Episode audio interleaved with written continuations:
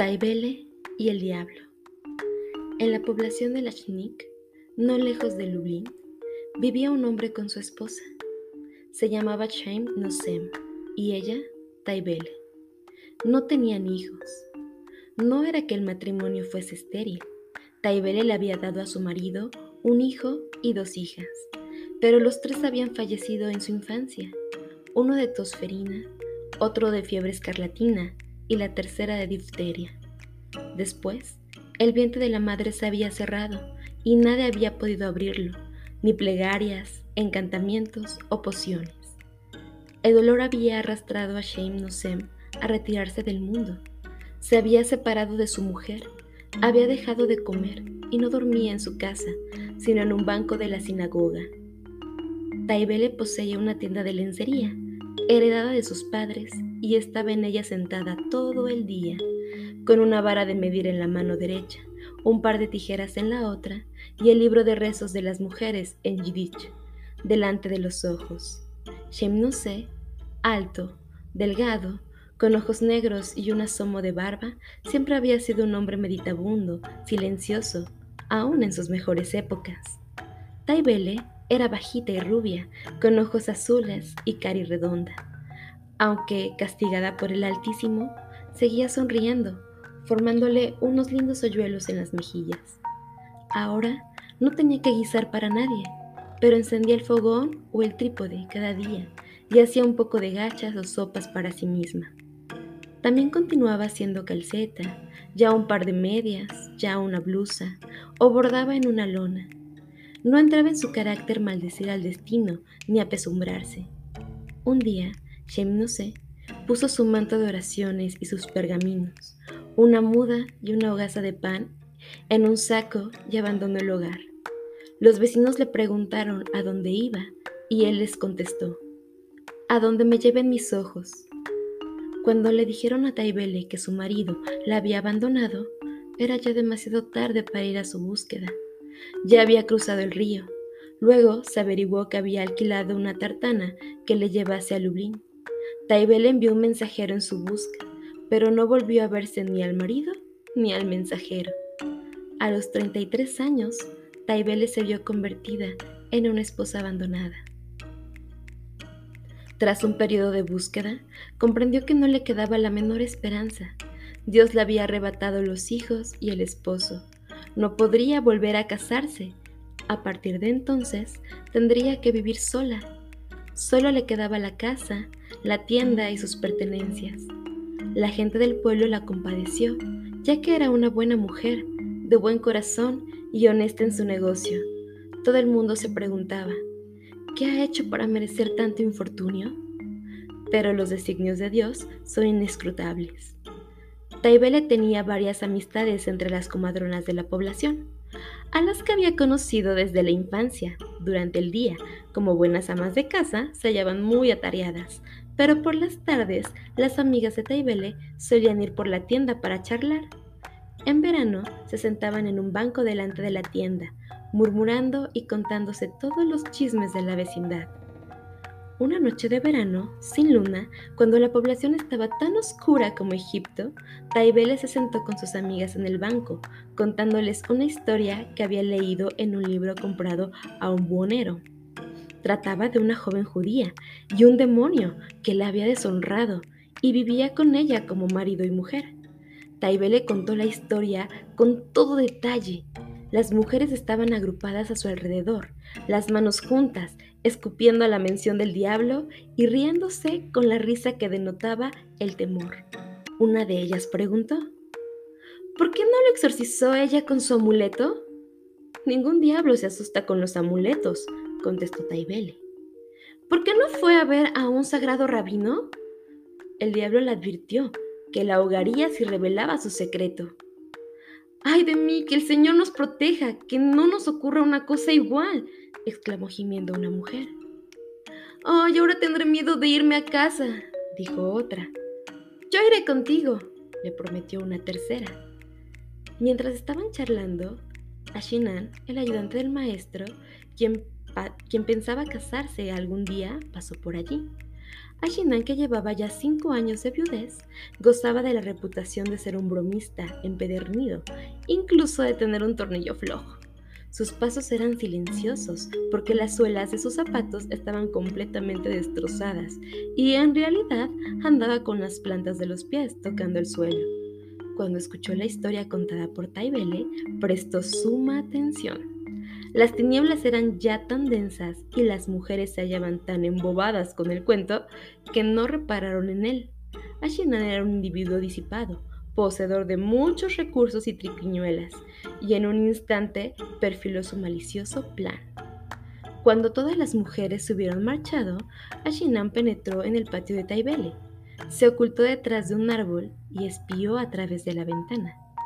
Cuando vio que Taibele se metía en cama y soplaba la vela, se deslizó al interior de la vivienda. Taibele no había, no había pasado el cerrojo a la puerta, ya que en el pueblo no había habido ningún ladrón. En el pasillo se despojó del caftán, la chaqueta, los pantalones y se quedó tan desnudo como le había parido su madre. Luego fue de puntillas hacia la cama de Taibele. Esta se hallaba casi dormida y de repente distinguió la sombra oscura a su lado. Se quedó muda de espanto. ¿Quién es? susurró temblorosa. No grites, Taibele, le contestó Alchonov, fingiendo la voz. Si gritas te destruiré. Soy el diablo Urbizá, el señor de las tinieblas, la lluvia, el pedrisco, el trueno y los animales salvajes. Soy el espíritu del mal que se casó con la joven de quien has hablado esta noche. Y contaste la historia con tal realismo que oí tus palabras desde, desde el abismo y sentí apetencia de tu cuerpo. No intentes resistirte, porque suelo llevarme a quienes me rechazan.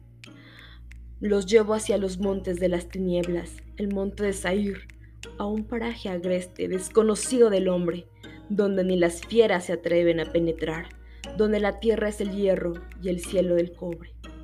Y arrojo a mis víctimas entre las zarzas y el fuego, entre los escorpiones y las arañas, hasta que todos los huesos del cuerpo se conviertan en polvo y se pierden en los abismos tenebrosos por toda la eternidad. Pero, si accedes a mis deseos, ni un cabello de tu cabeza sufrirá el menor daño, y te concederá la fortuna en todo cuanto emprendas. Escuchándole, Taibel estaba inmóvil en el lecho. Le latía violentamente el corazón y a veces le daba saltos. Creyó llegando a su final. Haciendo acopio del valor, logró murmurar. ¿Qué quieres de mí? Soy una mujer casada. Tu marido ha muerto. Estuve en su entierro. La voz del ayudante de maestro se huecó. Claro, no pudiera notificarlo al rabino para que permitiera que vuelvas a casarte, porque los rabinos no se fían de los de mi especie. Y además, no me atrevo a cruzar el umbral de la sinagoga, y me asustan los libros sagrados. Pero no miento. Tu esposo falleció en una epidemia y los gusanos ya se han dejado sin nariz al pobre cuerpo.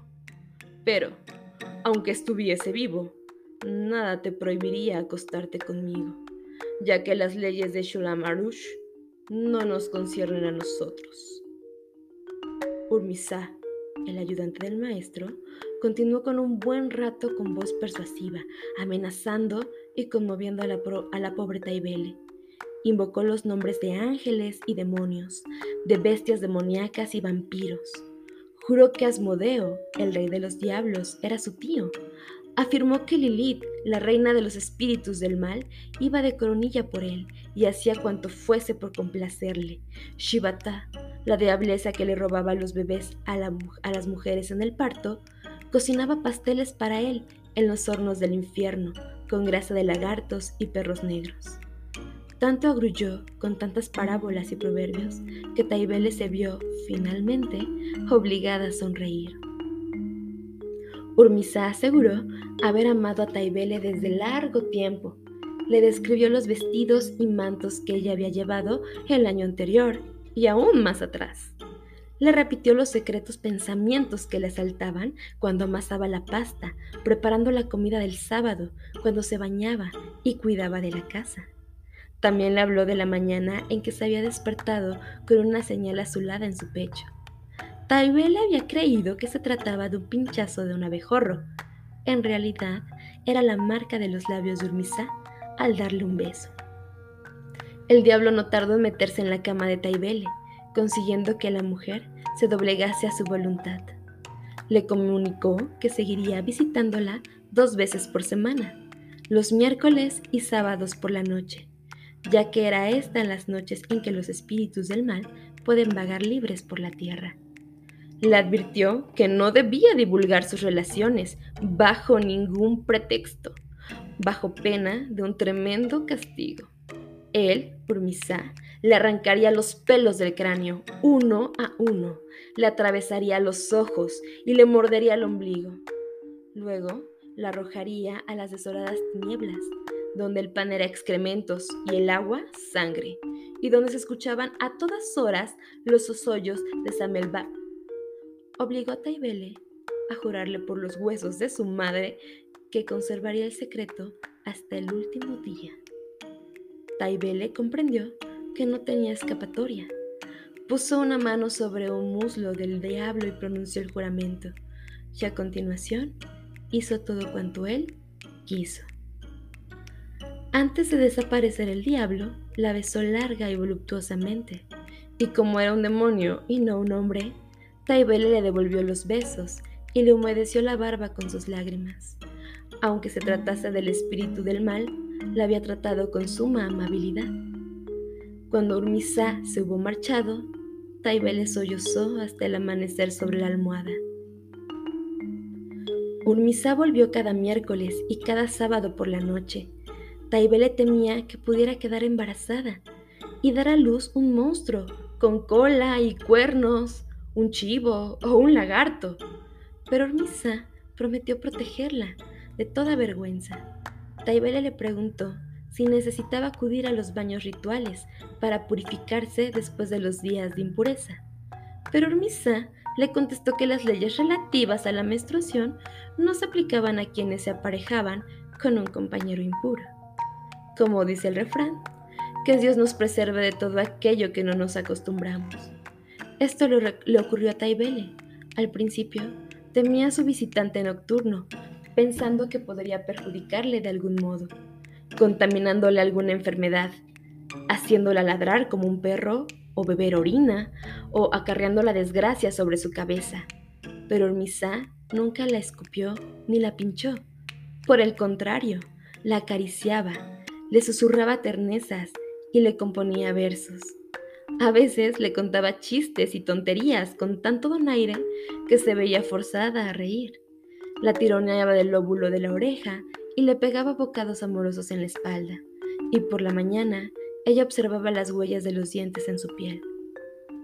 El diablo la convenció para que llevase el pelo suelto bajo el gorrito, y él mismo le hizo unas trenzas después.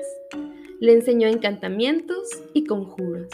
Le habló de sus noches de vigilia, de los diablos con quienes volaba sobre los marjales de Sodoma, por las vastas llanuras del mar de los hielos.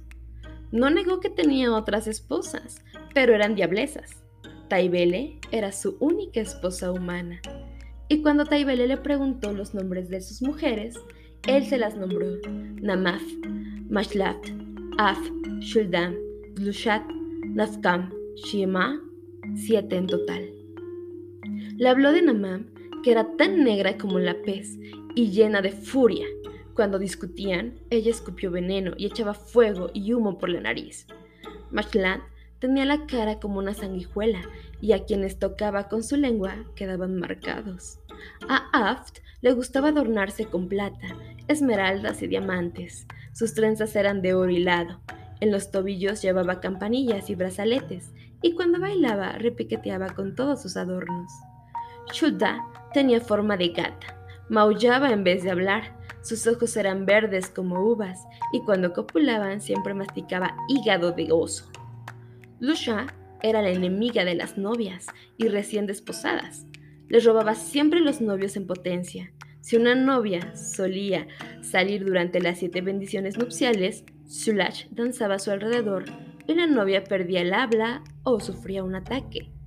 Nazca era malvada, siempre traicionándole con otros demonios, aunque Ormanizá la amaba por su insolente y maliciosa charla que le alegraba el corazón. Shayman, según su nombre, habría sido tan viciosa como Namam de haber sido blendengue, pero lo contrario era lo cierto. Shayman era una diableza sin hígado. Era muy caritativa y solía amasar la pasta de las amas de casa que estaban enfermas, o llevaba su pan al hogar de los pobres. Fue así como Urmisa describió a sus esposas, añadiendo un vívido relato de cómo él se comportaba con ellas, jugando por los tejados y realizando toda clase de bromas pesadas. Ordinariamente, una mujer se siente celosa cuando un hombre se acuesta con otras mujeres, pero ¿cómo podía una mujer humana tener celos de las diablezas? Por el contrario, los chismes de Urmanizá divertían mucho a Taibeli, la cual siempre le estaba hostigando a preguntas. A veces, él le revelaba misterios desconocidos por los mortales sobre Dios, los ángeles y serafines, sus mansiones celestiales y los siete cielos.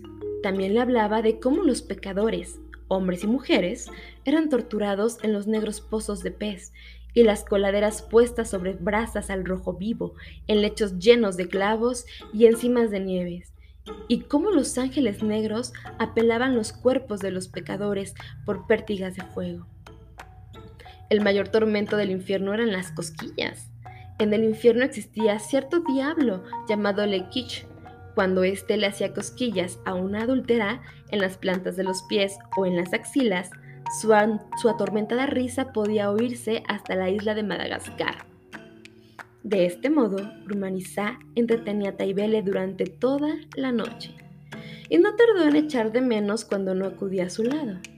Las noches de verano le parecían demasiado cortas, ya que Urmanizá se marchaba siempre después del canto del gallo. Ni siquiera eran bastante largas las noches de invierno.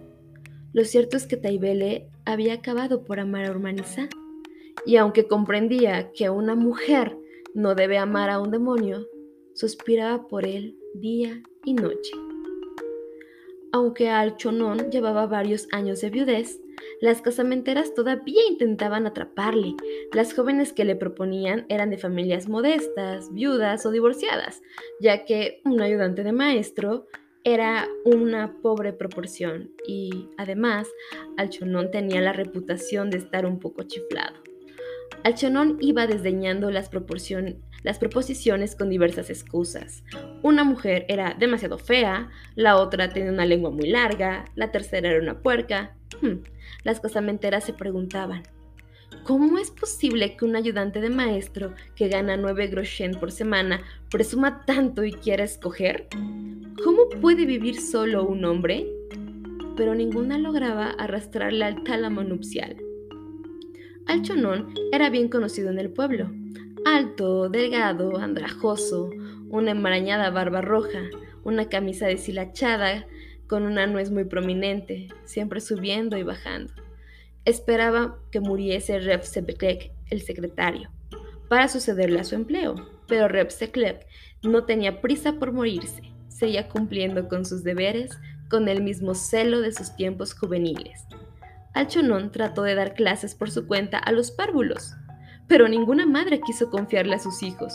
Por las mañanas y las tardes acompañaba a los niños a la escuela, a la ida y a la vuelta.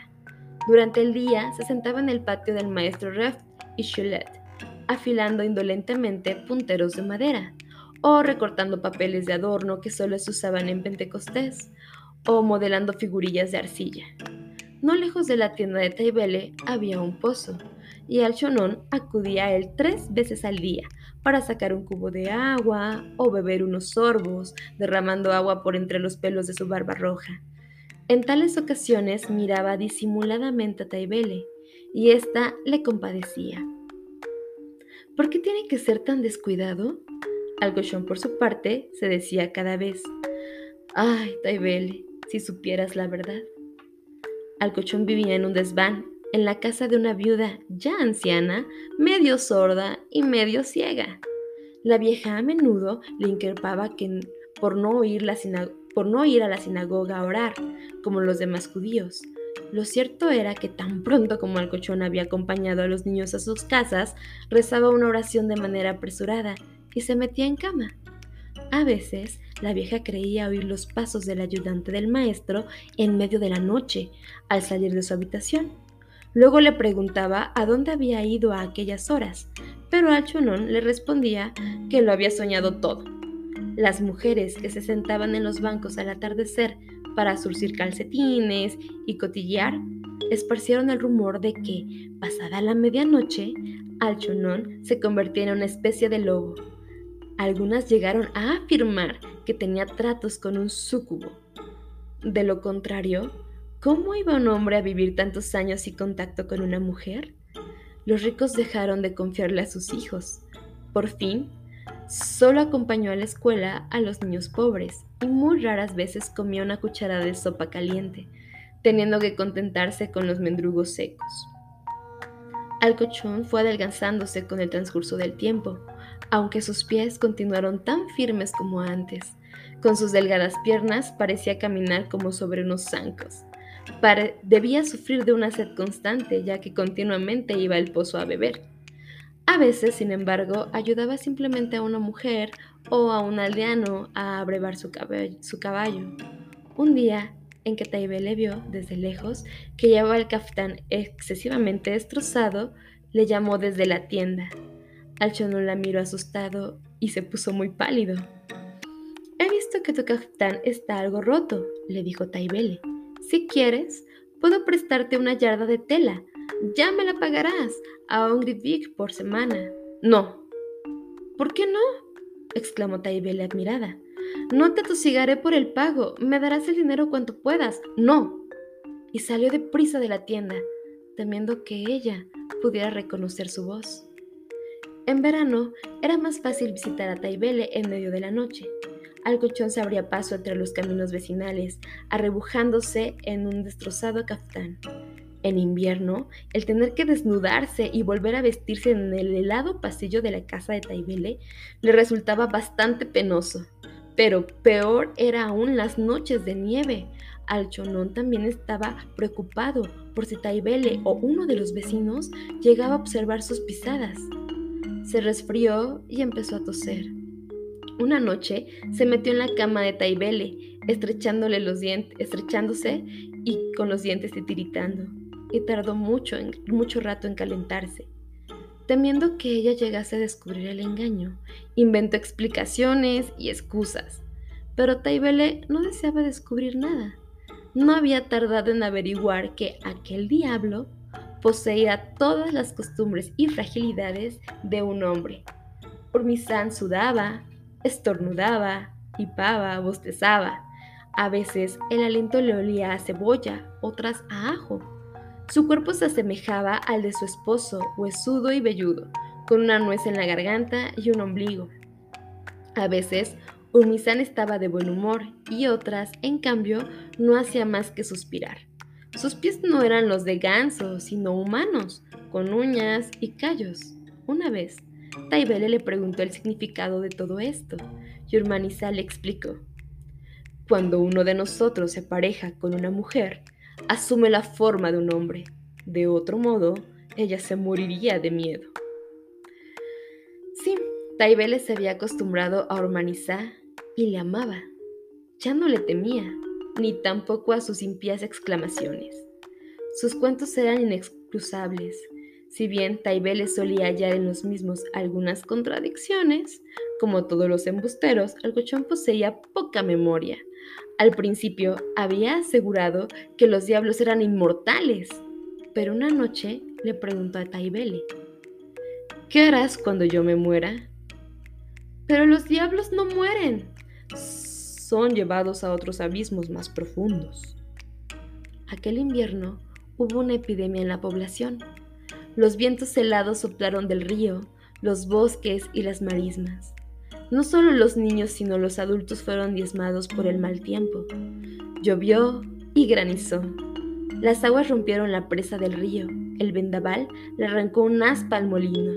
La noche del miércoles, cuando Urmanizá se metió en el lecho de Taibele, ésta se dio cuenta de que el diablo tenía el cuerpo ardiendo. aunque los pies helados. Se estremecía y se quejaba. Intentó entenderla, entretenerla con los chismes de las diablezas, de cómo seducían a los jóvenes, cómo se acoplaban con otros demonios, cómo tomaban los baños de ritual, cómo ataban los pelos de las barbas de los viejos, pero se sentía débil y no pudo poseerla. Taibele jamás la había visto en tal estado. El corazón le dio un salto. ¿Quieres que te dé un poco de leche caliente? Estos remedios no son para los de nuestra especie. ¿Qué hacéis cuando enfermáis? Nos rascamos. Apenas dijo nada más. Cuando besó a Taibele, le olía el aliento. Siempre se quedaba a su lado hasta el canto del gallo, pero aquella noche se marchó antes. Taibele permaneció en la cama, en silencio, escuchando sus movimientos en el pasillo. Él siempre le había jurado que salía volando por la ventana, aunque estuviera cerrada, pero esta vez le pareció a Taibele oír crujir la puerta. Taibele sabía que era un pecado rezar por los demonios, que se les debe maldecir y arrojarles de la memoria, y sin embargo, le suplicó a Dios en favor de Urmanizá. Hay tantos demonios, rogó angustiada, que uno más no importa. Al sábado siguiente, Saibel esperó en vano a Urmanizá hasta el amanecer. No llegó. Le llamó interiormente y murmuró los encantamientos que él le había enseñado, pero el pasillo continuó silencioso. Taibele yació en cama como atontada. Urmanizá le había ufanado una vez de haber bailado con Tubal Caín y Enoch, que había estado sentado en el tejado del arca de Noé que había lamido la sal de la nariz de la esposa de Lot y tirado de la barba de Ausero. Había profetizado que Taibele se reencarnaría dentro de 100 años en una princesa y que él, Rumanizá, la capturaría con ayuda de su esclava Timin y Tashmin, llevándosela al palacio de Bashmat, la mujer de Saúl. Pero ahora seguramente estaba enfermo, un demonio desamparado, un huérfano solitario sin padre ni madre, sin una fiel esposa que la atendiese. Taibe le recordó cómo su respiración había le parecido el jadeo de una sierra la última vez que habían estado juntos, cuando se había sonado, habíale silbado los oídos. Del domingo al miércoles, Taibele apenas pudo esperar hasta que el reloj dio la medianoche, pero pasó toda la noche y Urmanizá no apareció. Taibele se volvió de cara a la pared.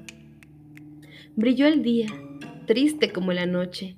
Del entonado firmamento cayó una nieve fina. El humo no podía salir de las chimeneas y se esparcía sobre los tejados como sábanas deshilachadas. Las peñas rechinaban ásperamente. Los perros ladraban. Después de la medianoche, Taibele no tuvo fuerzas para ir a la tienda. Sin embargo, se vistió y salió. Fue entonces que vio a cuatro individuos llevando una camilla por debajo de una manta cubierta de nieve, salían los pies de un cadáver. Solo el enterrador seguía al difunto. Taibele le preguntó quién era, y el enterrador le respondió, Alchonón, el ayudante del maestro. A Taibele le pasó una idea extraña por el cerebro, escoltar a Alchonón, al desgraciado que había vivido solo, muriendo solo también en su último viaje. ¿Quién iba a entrar en la tienda en un día tan pésimo? ¿Y qué le importaba a ella su negocio? Taibele lo había perdido todo. Al menos podía realizar una buena obra. Siguió al difunto por la larga ruta del cementerio. Esperó mientras el sepulturero quitó la nieve y cavó una fosa en la tierra helada. Envolvieron a Alcoshun, el ayudante del maestro, en una túnica de rezos y una cogulla. Le colocaron tejoletas en los ojos y entre las manos unas ramitas de mirto que le servirían para abrirse camino hacia la tierra sagrada. Cuando viniese el Mesías. Luego cerraron la fosa y el sepulturero recitó el Kadich. Taibele exhaló un sosollo. Alchonunar había llevado una vida solitaria, igual que ella. Como ella, no dejaba herederos. Sí, Alchonón, el ayudante del maestro, había ejecutado su última danza. Por los cuentos de Urmanizá, Taibele sabía que el difunto no iría derecho al cielo. Cada pecado origina un demonio, y estos son los hijos del hombre después de su muerte, y vienen a exigir su parte.